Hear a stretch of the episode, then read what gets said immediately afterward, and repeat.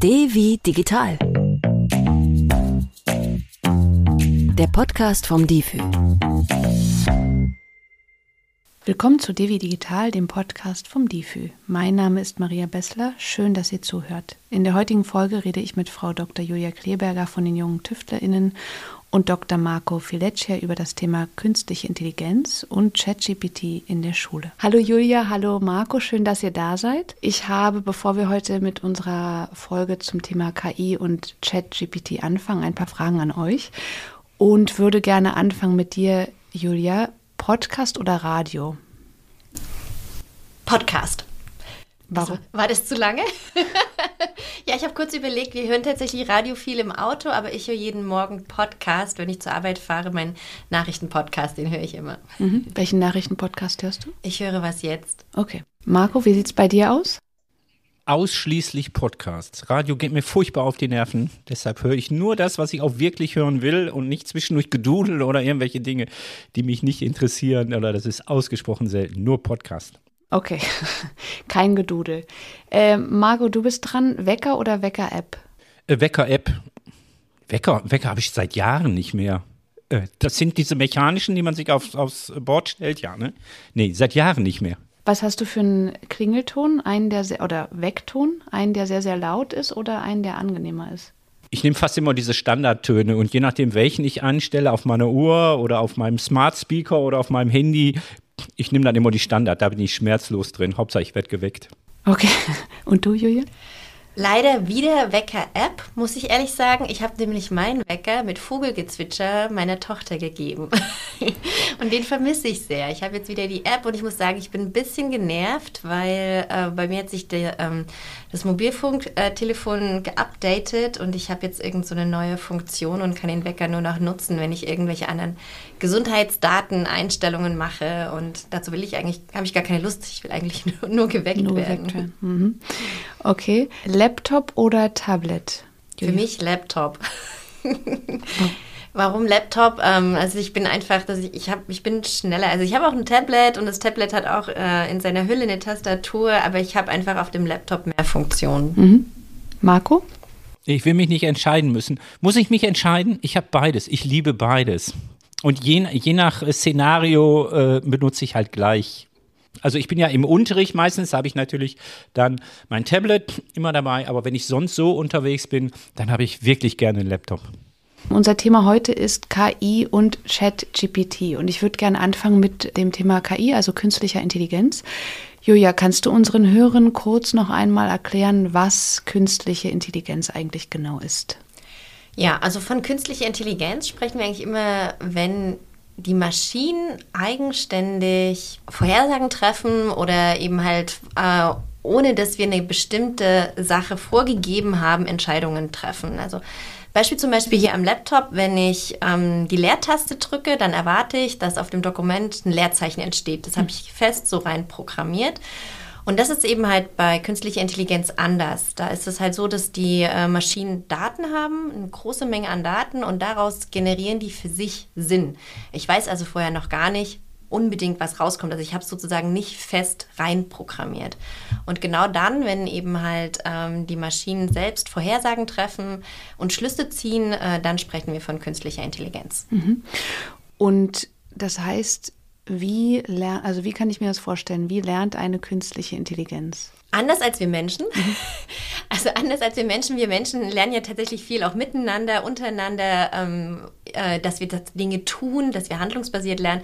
Ähm, bei Maschinen sieht es eher so aus, die brauchen verdammt viel Daten. Also die brauchen richtig viele Daten und aus diesen Daten generieren sie dann Muster zum Beispiel.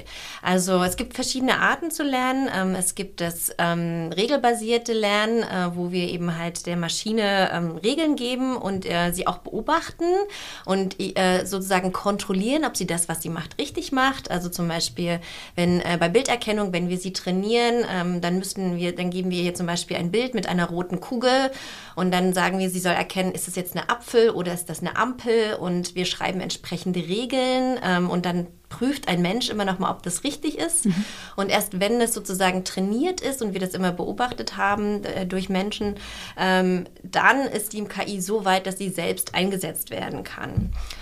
Es gibt aber auch andere Arten und Weisen, dass ähm, KIs lernen und das, ähm, genau, also das fängt, fällt alles in den Bereich des maschinellen Lernens. Ähm, es gibt aber auch die Möglichkeit, dass das maschinelle Lernen gar nicht äh, mit diesen Regeln in dem Sinne passiert, sondern wir selbst als Menschen wissen die Regeln noch gar nicht. Also das, gerade bei großen Mengen unsortierter Daten ähm, kann uns künstliche Intelligenz helfen, da Muster zu erkennen und eben halt äh, Sinn draus zu machen. Das heißt, wir geben ihr einfach diese Daten und sagen, sie selbst soll eigene Regeln und Muster finden und mhm. das sortieren.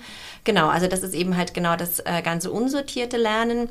Und dann gibt es noch einen dritten Bereich, der ist so ein bisschen dazwischen. Da gibt es Regeln, aber ähm, wir ähm, be belohnen, wenn sie die Regeln richtig macht. Also das ist dieses ganze Thema, nennt sich auch Reinforcement Learning, also dieses, ähm, ja, dieses Belohnen ähm, das muss man sich so, bei Brettspielen kennt man das ganz gut, so, ne, also äh, Schach zum Beispiel, also sie kennt ein paar Regeln, aber die Züge, die sie dann macht, sind wiederum frei mhm. Und wenn sie einen richtigen Zug gemacht hat, dann wird der belohnt. Also in dem Sinne, dass wir sagen, das hast du gut gemacht. Und ein falscher Zug, der wird eben halt dann entsprechend gesagt, der wird eben halt negativ bewertet und so verändern sich die Wahrscheinlichkeiten und so lernt die KI eben halt dann auch Gutes zu verstärken. Mhm. Okay. Ähm, das heißt, man kann sie einfach mit, das hast du gut gemacht, zum weiteren Lernen animieren. animieren okay. Genau, das passiert dann halt, das hast du gut gemacht, das funktioniert bei uns Menschen ja durchaus ganz anders ja. als bei einer KI. Bei einer KI brauchen wir das nur über den Algorithmus äh, und über eben halt Zahlen und äh, äh, dann eben halt Wahrscheinlichkeiten lösen. Die mhm. braucht keine Bonbons. Okay. Die KI lernt und lernt und lernt und was kann sie dann für uns leisten? Mit dem Ganzen, das was kommt, sie gelernt hat. Genau. Also das kommt ganz drauf an, wofür die KI eingesetzt wird. Letztendlich ist künstliche Intelligenz, das eine Maschine, ist ein Werkzeug und wir Menschen entscheiden, wofür wir sie einsetzen. Die Anwendungsfällen, die uns allen bekannt sind, kommen ja äh, ganz viel auch aus, ähm, ja, von Unternehmen getrieben und, woll, und, und mit dem Ansatz, dass wir mehr kaufen mhm. und uns eben halt Kaufvorhersagen machen von Produkten, die wir gerne hätten und eben halt äh, Werbung schalten und uns animieren, eben halt noch mehr zu kaufen. Ähm, wir wissen alle, ne, gerade so, wenn wir jetzt Richtung Klimawandel schauen etc., dann ist das natürlich eher was, was den Klimawandel stärker befeuert.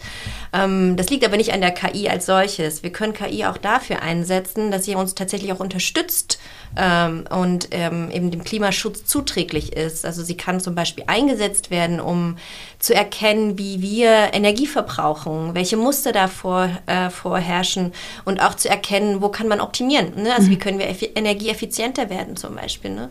Oder auch ähm, in der Landwirtschaft, wenn sie eben halt Informationen hat über die verschiedenen ähm, Daten des Bodens, ähm, was da eben halt auch gepflanzt werden kann, ähm, eben halt in verschiedenen Verhalten etc., dann kann sie auch die Aussaat ganz anders verteilen und eben halt auch entsprechend anpassen und wir haben ertragreichere Ernte und, ähm, und schützen aber eben halt, also wir müssen weniger düngen, ne? also schützen auch da die Umwelt.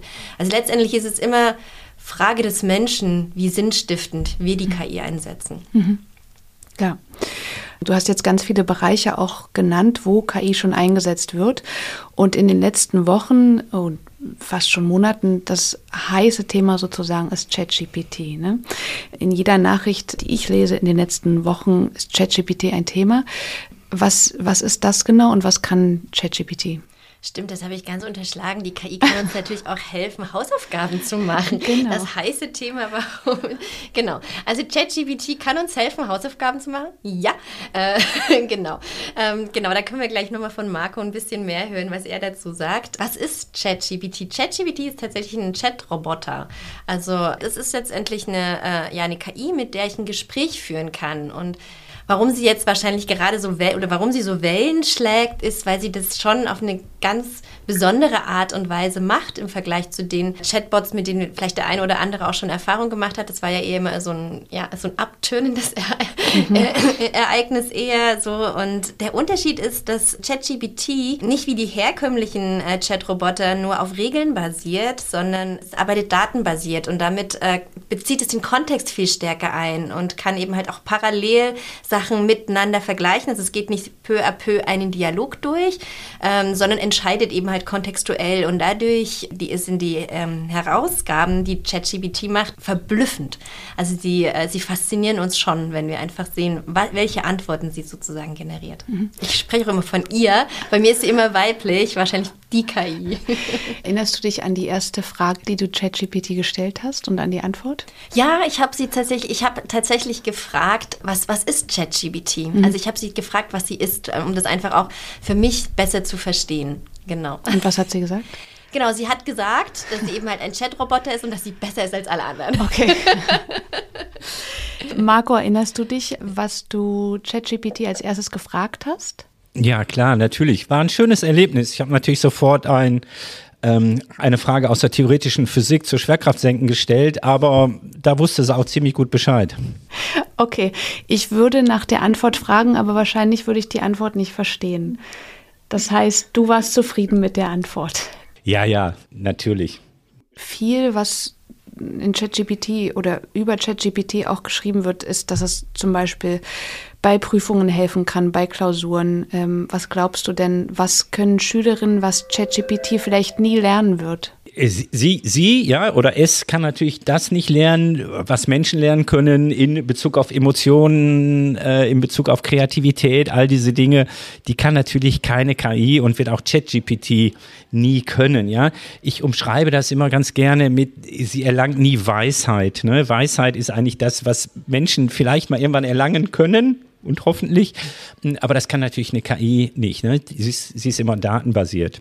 Okay, welche Konsequenzen hat ChatGPT für die Arbeit von Lehrerinnen? Ja, und das ist eigentlich die spannende Frage. Ne? In dieser Diskussion sind wir, sind wir ja gerade. Ne? Das ist natürlich im Augenblick wirklich noch ein Prozess. Also ich habe da jetzt keine endgültige Antwort drauf, ähm, habe mich jetzt beschäftigt mit dem Thema. Aber es gibt noch keine endgültige Antwort. Und das sind nicht nur Schülerinnen und Schüler, sondern natürlich auch Studierende, die und äh, die Unis, die jetzt im Augenblick genau diese Frage stellen, was bedeutet denn dieses mächtige Tool, dieses Werkzeug jetzt eigentlich in den Händen der Lernenden? Ja, das verändert etwas und es verändert überall dort etwas, wo ich die Leistung von Schülerinnen und Schülern bewerten muss und ich das dann nicht mehr kann, weil ich nicht mehr weiß, ob das ihre Leistung ist. Ja, äh, also irgendwelche Facharbeiten, die abgegeben werden, nur, nur als Text abgegeben werden, weiß ich nicht, hat der Schüler, die Schülerin die selbst gemacht oder nicht vielleicht ChatGPT geschrieben. Und das ist natürlich wahnsinnig schwierig, auch schwierig zu beantworten und auch schwierig zu lösen. Ich hätte so zwei, drei Ideen. Das ist sozusagen die Negativseite. Aber es gibt natürlich auch eine Positivseite. Ne? Da rede ich auch gerne drüber. Was sind deine Ideen, das zu lösen bei der negativen Seite? Also all die Formate, in denen ich eine Leistung von Schülern, Schülerinnen bewerten muss, die sie abgegeben haben und die sie alleine getan haben. Also so eine Facharbeit zum Beispiel, ja, ist so ein klassisches äh, Produkt oder eine Examensarbeit äh, äh, an der Uni, Bachelor- oder Masterarbeit.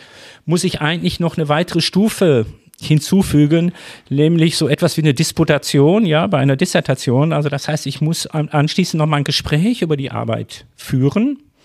Und äh, die Schülerinnen Schüler, Studierenden müssen diese Arbeit verteidigen. Und ähm, ich würde mir zutrauen, äh, innerhalb von einer Viertelstunde oder sagen wir von zehn Minuten sogar herauszufinden, ob der oder diejenige die Arbeit selbst gemacht hat oder die fremd entstanden äh, ist. Ja? Also wo es dann um solche Prüfungssituationen gibt, müssen wir dann einfach sagen, okay, gut, wir müssen noch mal eine Kontrollrunde machen. Hattet ihr in der Schule jetzt schon einen Beispielfall oder ein, ich möchte nicht sagen Vorfall, weil Vorfall klingt so negativ, aber eine Erfahrung mit ChatGPT in eurer Schule oder in deiner Schule?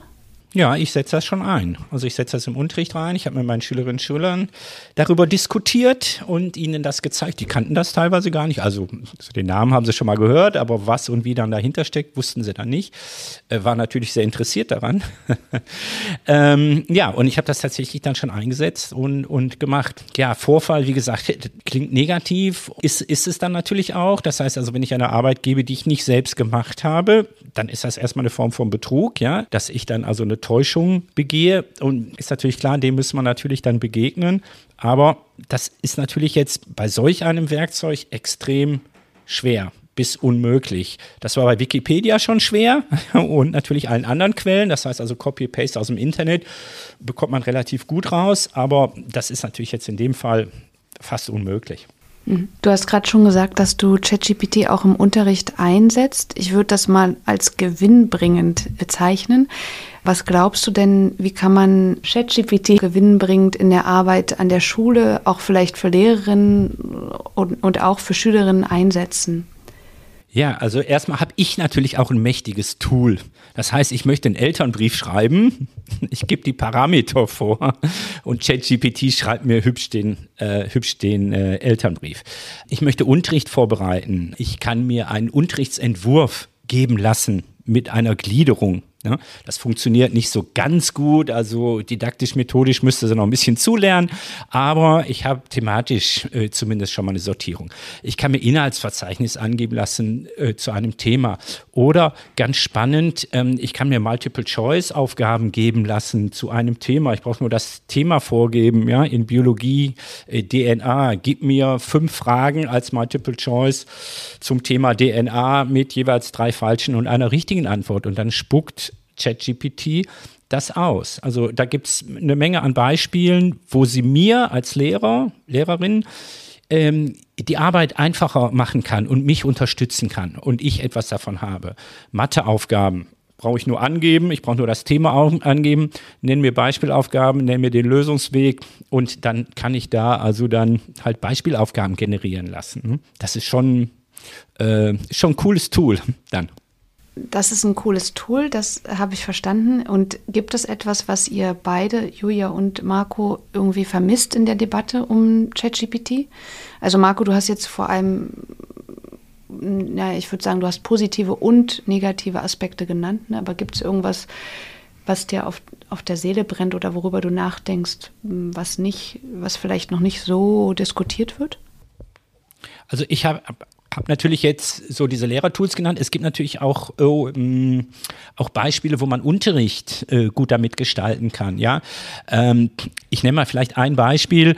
Äh, ChatGPT kann eine literarische Figur darstellen. Ja, ich könnte Dr. Faust sprechen lassen, also nicht sprechen lassen, sondern schreiben lassen. Und ich kann Schülerinnen und Schüler ein Interview mit dieser literarischen Figur Dr. Faustus führen lassen. Das sind schon Möglichkeiten, die ich vorher nicht hatte. Und dafür gibt es halt viele gute Beispiele. Aber auf deine Frage zurückzukommen, in der Debatte fehlt mir so, so eine ja, so der große Blick auf diese gesellschaftliche Frage, die sich jetzt eigentlich damit verbindet. Ne? Äh, wir gucken auch auf die Technik, wir sind fasziniert von dieser Technik, wir gucken, wie, wie können wir sie anpassen, wofür können wir sie wie nutzen. Alles gut, aber wir müssten eigentlich auch mal fragen, was macht das jetzt eigentlich? Ja, also was bedeutet das denn vielleicht gesellschaftlich oder so etwas in unserem Zusammenleben, dass wir jetzt hier eine KI haben, die einigermaßen gut funktioniert, auch in, ja, als Gespräch, als Chatbot und einen letzten Satz noch. Wir stehen ja gerade erst am Anfang. Ne? Also wir haben gerade so ein Commodore 64 hier stehen, ja. Äh, und äh, die Entwicklungen, die mag ich mir noch gar nicht vorstellen, wie sie in fünf Jahren sein werden.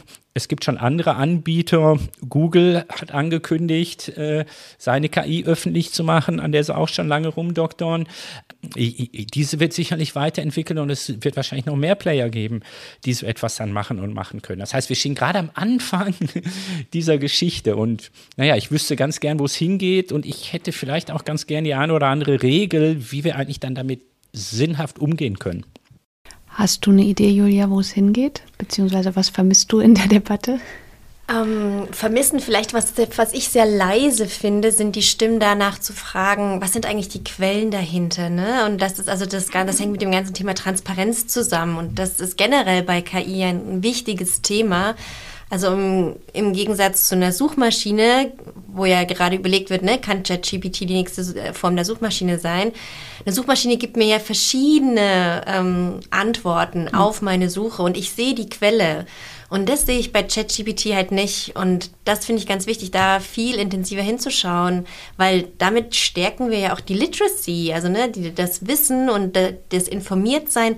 Warum antwortet ChatGPT das? Ne, wo holt es sozusagen das Wissen her und gibt auch dem Einzelnen viel stärker die Möglichkeit, dann weiterzugehen? Also mir ist es ganz wichtig, dass ich als Nutzerin, als Nutzer auch viel mehr in den Gestaltungsprozess komme und äh, mein Lernen und mein Suchverhalten selbst moderiere und selbst in die Hand nehme. Und dafür muss ich natürlich wissen, wo zieht sie ihr Wissen her und äh, wieso kommt sie auf diese Schlüsse. Und dafür ist Transparenz ganz wichtig. Mhm.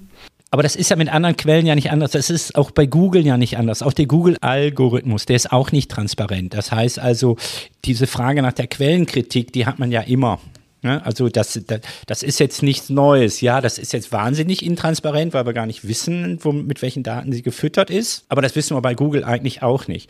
Und die Filter, die ja dann trotzdem eingesetzt sind, äh, die spuckt ChatGPT spuckt beispielsweise keine Schimpfworte oder so aus. Ne? Irgendwie, also das heißt, da muss es irgendeinen Filter geben, der sagt, nein, in dem Bereich bitte nicht. Ja, ähm, ich ähm, kann wahrscheinlich andere Dinge auch nicht. Das heißt, irgendeiner hat das programmiert, irgendeiner hat die Macht darüber, was diese Maschine ausspuckt und was nicht. Ne? Und dann bin ich bei dir, dass sie sagen, okay, gut, darüber müsste eigentlich Transparenz hergestellt werden, wenn ich das wirklich so, so nutzen möchte und das als ein echtes, wirkliches, reales Tool nehme, was mir die Welt erklären kann. Genau, also das ist ja genau das Wichtige bei künstlicher Intelligenz. Damit wir sie so einsetzen, dass sie uns unterstützt und auch als Gesellschaft unterstützt, ist genau diese Transparenz wichtig. Also hm. ein gutes Beispiel ist, in Österreich hat ähm, die Arbeitsvermittlungsagentur hat angefangen, künstliche Intelligenz einzusetzen. Äh, um eben halt Menschen äh, Jobs zu vermitteln und hat äh, das auch transparent gemacht. Und da war eben halt auch eine Gewichtung drin, dass Frauen, die eben halt junge Kinder haben, weniger gewertet wurden als Männer in, in, in demselben Alter.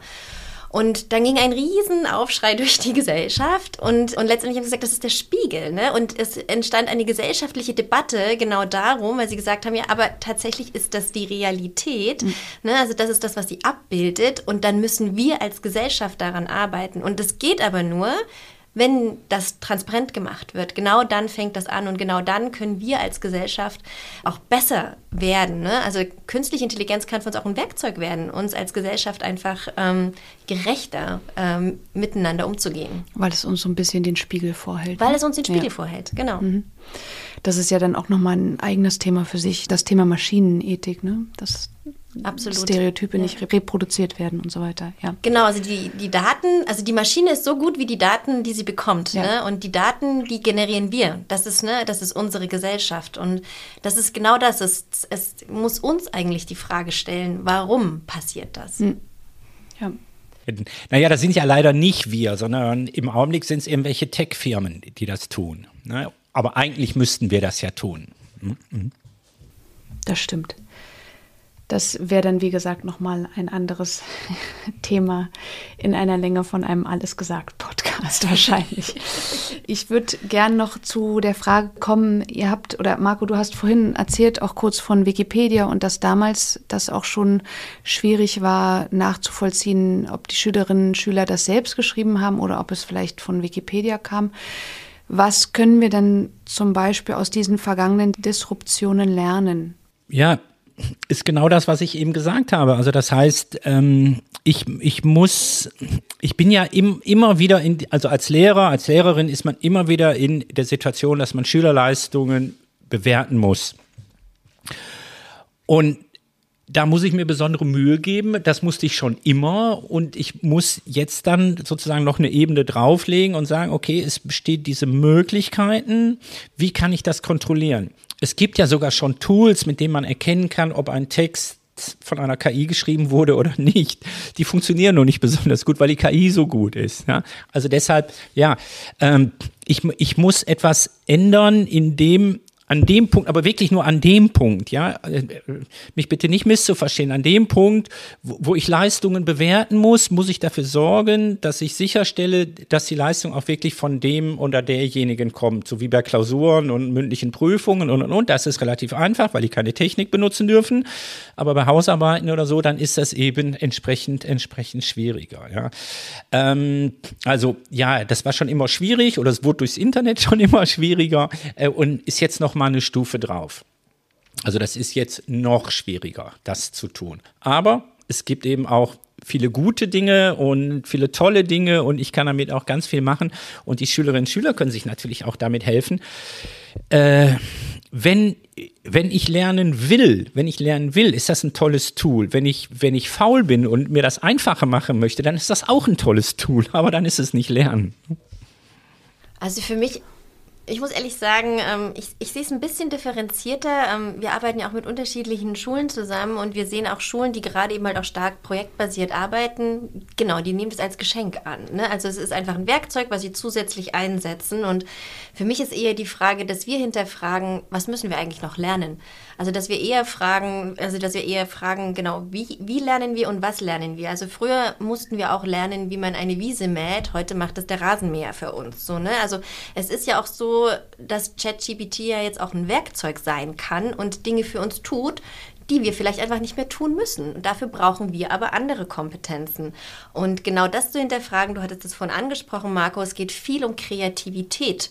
Ja, also, ne, und wenn ich schaue, wie jemand kreativ arbeitet, dann kann er gerne ChatGPT benutzen, weil mhm. letztendlich bewerte ich und messe ich die kreative Leistung. Ne? Und das ist Ne? Also genau, also ich glaube, da können wir dann einfach ansetzen und das äh, neu hinterfragen. Und für mich zeigt es auch, dass ähm, viele, also wir auch als Unternehmen ständig ja dazulernen müssen. So, ne? Also wir als Unternehmen müssen uns, ne, natürlich wird das jetzt Bestandteil unserer neuen äh, Formate, die wir sowieso schon zum Thema künstliche Intelligenz anbieten und wir werden das äh, eben halt jetzt noch als Thema dazu nehmen. Und genauso würde ich mir wünschen, ist das in Schule möglich. Ne? Also dass auch Schule ein lernendes System ist und eben halt auch auf neue Themen immer wieder reagieren kann. Ich ähm, hatte letztens ein äh, Gespräch mit einem Informatiklehrer aus Hamburg, der eben halt meinte, äh, meine Schülerinnen und Schüler, ich möchte immer, dass sie ein Informatikpraktikum machen äh, mit, äh, mit einem Unternehmen. Also die arbeiten mit den äh, Verkehrsbetrieben zusammen und programmieren die Ticketautomaten in Hamburg. Und er sagt, was ich da jedes Mal lerne, wie sich das alles weiterentwickelt. Wenn ich als Lehrer, ich kriege ja sonst nie Zugang dazu. Ne? Ja. Und das finde ich einfach das Wichtige, dass wir uns fragen, wie können wir selbst eigentlich ständig immer in diese Möglichkeit kommen, dazu zu lernen. Hm. Ja. Ja, ich muss den geben, der jetzt hier dann so ein kleines bisschen konservativer ist.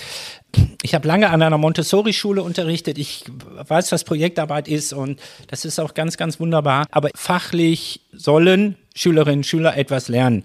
Ja, das ist etwas anderes als früher äh, und vielleicht muss man auch nicht jedes Detail mehr wissen, das ich jederzeit abrufen kann, aber trotzdem ist, ist dieses Fachlernen extrem wichtig. Wenn ich an Mathematik denke, wenn ich an Physik denke, an Biologie denke und jetzt bin ich nur bei den Naturwissenschaften, das ist in Deutsch und in Englisch, Französisch nicht genauso, die müssen Vokabeln lernen, sonst können die nicht Französisch sprechen. Da hilft mir auch kein ChatGPT. Beziehungsweise kann mir natürlich schon helfen, wenn ich nämlich das so einsetze, dass sie zum Beispiel Sprachübungen damit können, Dialoge führen können. Ganz wunderbar, ganz tolles Tool. Wenn die aber die Vokabeln nicht lernen, nutzt ihnen auch ChatGPT nichts. Das heißt also, alles schön und gut, aber die müssen auch bestimmte Dinge einfach lernen, lernen können und auch lernen wollen. Und ist ja das, was ich gerade sagte. Das heißt also, ich kann es so benutzen und ich kann es so benutzen.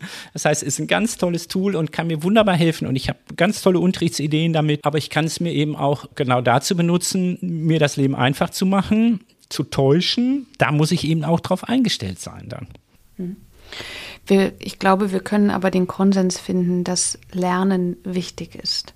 Das ist, glaube ich, unser kleinster gemeinsamer Konsens. Ja, ja, natürlich, ja klar, lernen. Natürlich lernen, das ist, äh, da, ähm, auch das vermisse ich manchmal in der Debatte. Das heißt also, ich will ja lernen, ich will mich ja weiterentwickeln, ich will ja, ich will ja Dinge tun, ich möchte ja etwas schaffen. Und dann nehme ich alles dazu, was mir dabei hilft. Ne? Ganz klar, ja. Also das ist schon auch, ähm, auch so, dass diese Motivation natürlich intrinsisch kommt. Die haben wir nur leider in der Schule nicht immer.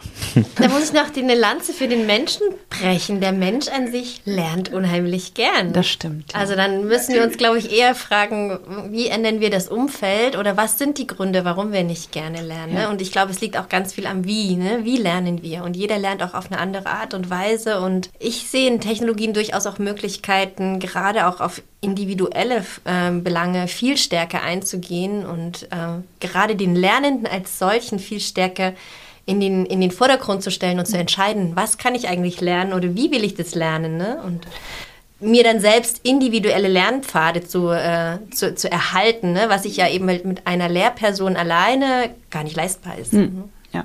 Nee, aber, aber, wieder ein Einspruch, Entschuldigung, wenn ich die, den Part hier heute übernehme. Ähm, Schule ist auch ein soziales Erlebnis. Ja, also das heißt, Schule ist ja viel mehr als jetzt nur alleine und nur lernen und nur Vokabeln oder so. Ne? Also deshalb ist das natürlich auch extrem wichtig. Ja, individuelle Förderung und so, alles klar, alles gut. Äh, irgendwie, aber dieser soziale Aspekt, den darf man natürlich auch gerade bei Schule, gerade nach Corona, äh, jetzt hier vielleicht auch nicht vergessen. In der Projektarbeit geht das ja wunderbar einher. Ne? Wir lernen gemeinsam und jeder entfaltet seine eigenen individuellen Kompetenzen dabei. Ich danke euch auf jeden Fall schon mal für diesen Einblick. Ich glaube, es gibt da darüber hinaus über dieses Thema ChatGPT und künstliche Intelligenz sehr viel zu debattieren und zu sprechen, was den Bereich der Bildung angeht. Ne? Ich finde auf jeden Fall beide Positionen spannend. Für diesen Podcast würde ich euch aber gerne die letzte Frage stellen. Was ist denn eure Website oder eure App des Monats? Julia. Ich, äh, ich habe mir unser, unser Schwarmintelligenz der Firma zunutze gemacht und einfach, wir haben so einen Slack-Kanal, der heißt Read and Inspire und geschaut, was mich da jetzt gerade inspiriert, was da gerade äh, als ne-, letztes gepostet wurde. Und äh, da wurde ein Projekt gepostet von Tactical Tech. Das ist eine Organisation, die sich eben halt auch viel zu dem ganzen Thema Daten auseinandersetzen. Ähm, und die haben ein neues Projekt zum Thema Co-Creation dokumentiert, wo sie eben halt gerade äh, mit jungen Menschen zusammengearbeitet haben, zwischen 13 und 18 Jahren. Ähm, und äh, die dort eben halt auch wirklich Gehör finden. Und das ist auch was, was ich sehr stark vermisse, wo ich finde, dass wir noch viel zu wenig Platz haben, also den jungen Menschen selbst eine Stimme zu geben. Und deswegen empfehle ich das unbedingt. Und du, Marco? Ich bin jetzt seit einigen ja, Monaten inzwischen bei Twitter raus und habe mich bei Mastodon angemeldet. Jetzt gibt es eine schöne App, Ivory heißt die, die so ein bisschen ähnlicher ist wie ein, wie ein Twitter-Client. Die war ganz nett und die habe ich jetzt sozusagen neu und das war ganz, ganz schön. Und ich habe ähnliche Funktionen wie bei Twitter, dass ich eine Timeline sehe, dass ich posten kann natürlich, dass ich Likes sehe und so etwas in der Art, ne? Retweets. Irgendwie. Also die macht, äh, die macht Mastodon halt ein bisschen einfacher. Super, zwei super App-Tipps, beziehungsweise deins ist auch eher eine, eine Website und dann eine mhm. Initiative. Ich danke euch. Vielen Dank, dass ihr euch die Zeit genommen habt und mit mir diskutiert und gesprochen habt. Vielen Dank, Marco und Julia. Dankeschön. Sehr gerne. Ich danke dir. Ciao. Weitere Informationen zu unseren Gesprächspartnerinnen findet ihr in der Beschreibung dieser Podcast-Folge. Dort haben wir euch auch andere wichtige Infos aus der Folge verlinkt und wenn ihr auf dem Laufenden bleiben wollt, dann schaut gern bei defi.de vorbei. In den Defi News findet ihr Neuigkeiten aus dem digitalen Alltag und im Lernangebot des Digitalführerscheins könnt ihr vieles zum sicheren Surfen im Internet lernen und euch euer Wissen zertifizieren lassen. Ich bin Maria Bessler. Danke, dass ihr zugehört habt. Abonniert uns gern und bis zum nächsten Mal.